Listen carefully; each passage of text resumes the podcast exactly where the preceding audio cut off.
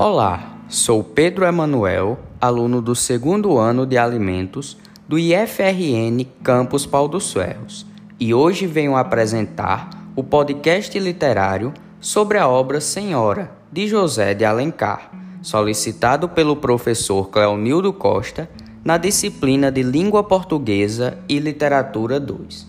Antes de falar da obra, é importante conhecer um pouco sobre o seu autor, mas afinal, quem foi José de Alencar?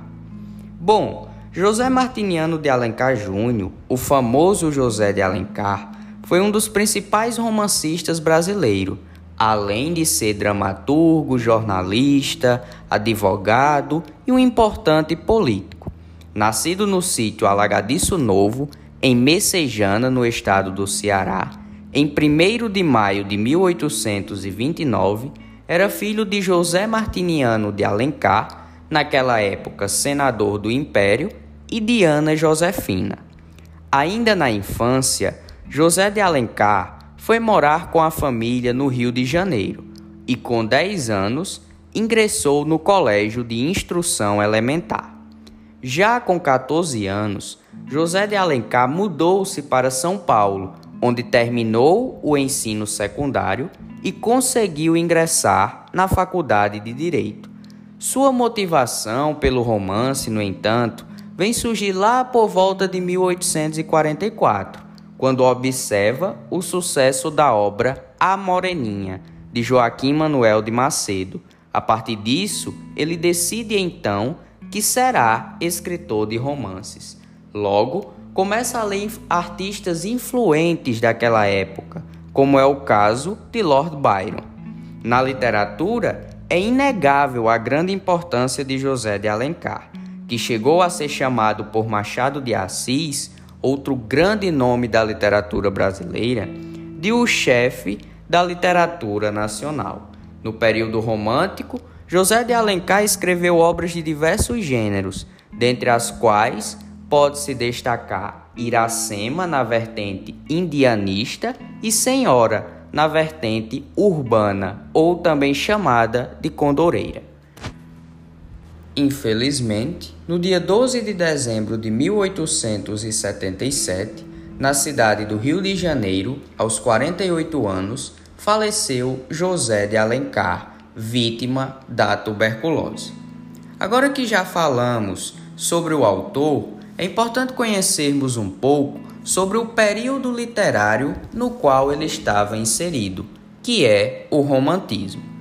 Inicialmente, é importante destacar que o período literário chamado romantismo não é necessariamente aqueles romances melosos, idealizados lá dos contos de fadas da Disney, mas retrata cenas cotidianas da sociedade e traz isso principalmente a partir da leitura de classes menos favorecidas até aquela época. Tal período se desenvolve em meio ao contexto histórico da Revolução Industrial, Revolução Francesa e da Primeira Guerra Mundial, não pelo confronto da guerra em si, mas por todo o contexto que aquele momento permitiu.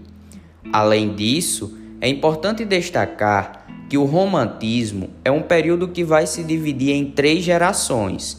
A primeira geração, que é a geração indianista, traz a figura do índio como um herói nacional e ressalta toda essa questão do nacionalismo, da pátria. A segunda geração é conhecida como mal do século e traz toda aquela ideia de que é algo bonito morrer pela causa, é algo louvável. E a terceira geração é a geração condoreira. E aí, levando-se em consideração a obra em estudo, que é Senhora de José de Alencar, podemos dizer que ela pertence a essa vertente condoreira, que faz referência ao condor, né, uma ave existente na Cordilheira dos Andes que voa alto e enxerga longe, características essas que podem ser percebidas na personagem Aurélia. Agora que já foi apresentado tanto sobre o autor quanto sobre o período literário no qual ele está inserido, nada mais do que falar um pouco sobre a obra Senhora de José de Alencar. Então, em um primeiro momento, José de Alencar começa já mostrando a beleza de Aurélia Camargo, personagem central da obra, em que ele diz que ela era a rainha dos salões, a deusa dos bailes, a musa dos poetas e ídolo dos noivos em disponibilidade.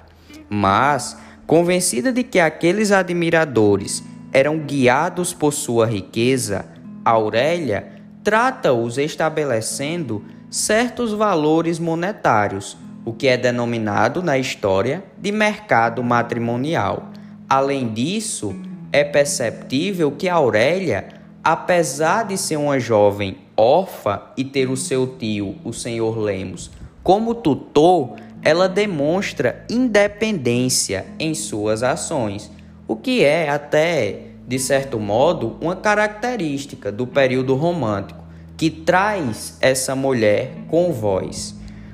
Mas o eixo central da obra vai começar de fato quando o autor ele conta a história de Aurélia, uma menina que era pobre e teve a infelicidade de perder a sua mãe, Dona Emília, ainda na juventude.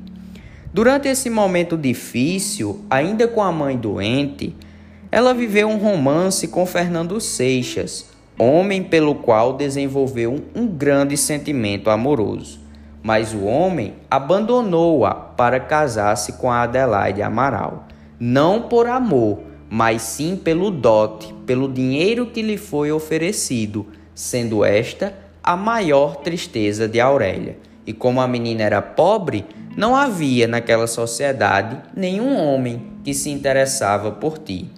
No entanto, tempos depois, com as voltas que o mundo dá, Aurélia recebe a herança do seu avô paterno e, literalmente, do dia para a noite, torna-se uma mulher rica, o que fez com que ela fosse vista pela sociedade e vislumbrada por vários homens. Mas Aurélia, de fato, resolveu negociar o seu casamento com Seixas, através do seu tio, o senhor Lemos, e quando conseguiu, tratou de fazer vingança com o homem, o que é perceptível em diversas atitudes dela. No fim, quando Seixas consegue adquirir o valor necessário para separar-se de Aurélia, a mulher pede o perdão pelas atitudes tomadas aos pés do marido e mostra que ele é o verdadeiro amor da sua vida. Para finalizar, gostaria apenas de dizer que recomendo a leitura da obra para todos os leitores, principalmente aqueles mais jovens. Mas na nossa vida tudo tem pontos positivos e negativos, e com a obra isto não vai ser diferente. Como ponto negativo, destaco que o livro ele vai ter uma escrita mais rebuscada e em alguns pontos até bastante descritiva, o que pode se tornar um pouco enfadonho para o leitor contemporâneo, mas um ponto positivo é que o eixo temático da história envolve o leitor. Em um primeiro momento, a gente sente pena de Aurélia, aquela menina pobre que ficou órfã e que a sociedade nem ligava para ela.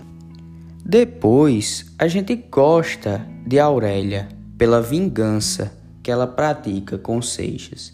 E no fim, a gente acha Aurélia, como costumamos dizer atualmente, trouxa e sente até um pouco de raiva por ela pedir perdão ao marido. Então a obra, ela traz esse mix de sentimentos ao leitor.